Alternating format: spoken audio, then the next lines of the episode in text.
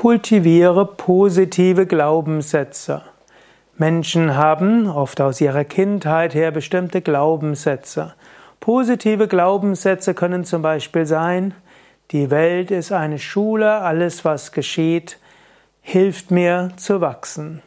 Oder ein positiver Glaubenssatz kann sein, alle Menschen meinen es in der Tiefe ihres Herzens gut. Oder auch, ich habe alle Fähigkeiten, die ich brauche, um die Aufgaben, die mir Gott und das Schicksal geben, gut zu erledigen. Oder auch Fehler sind Chancen, um spirituell zu wachsen. Oder auch jedes Scheitern hat den Samen des Erfolgs in sich.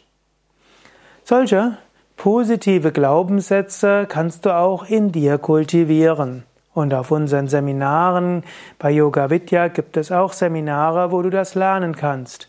Du kannst lernen, deine eigenen Glaubenssätze kennenzulernen, dann sie vielleicht umzuwandeln und manche positive Glaubenssätze stärker werden lassen.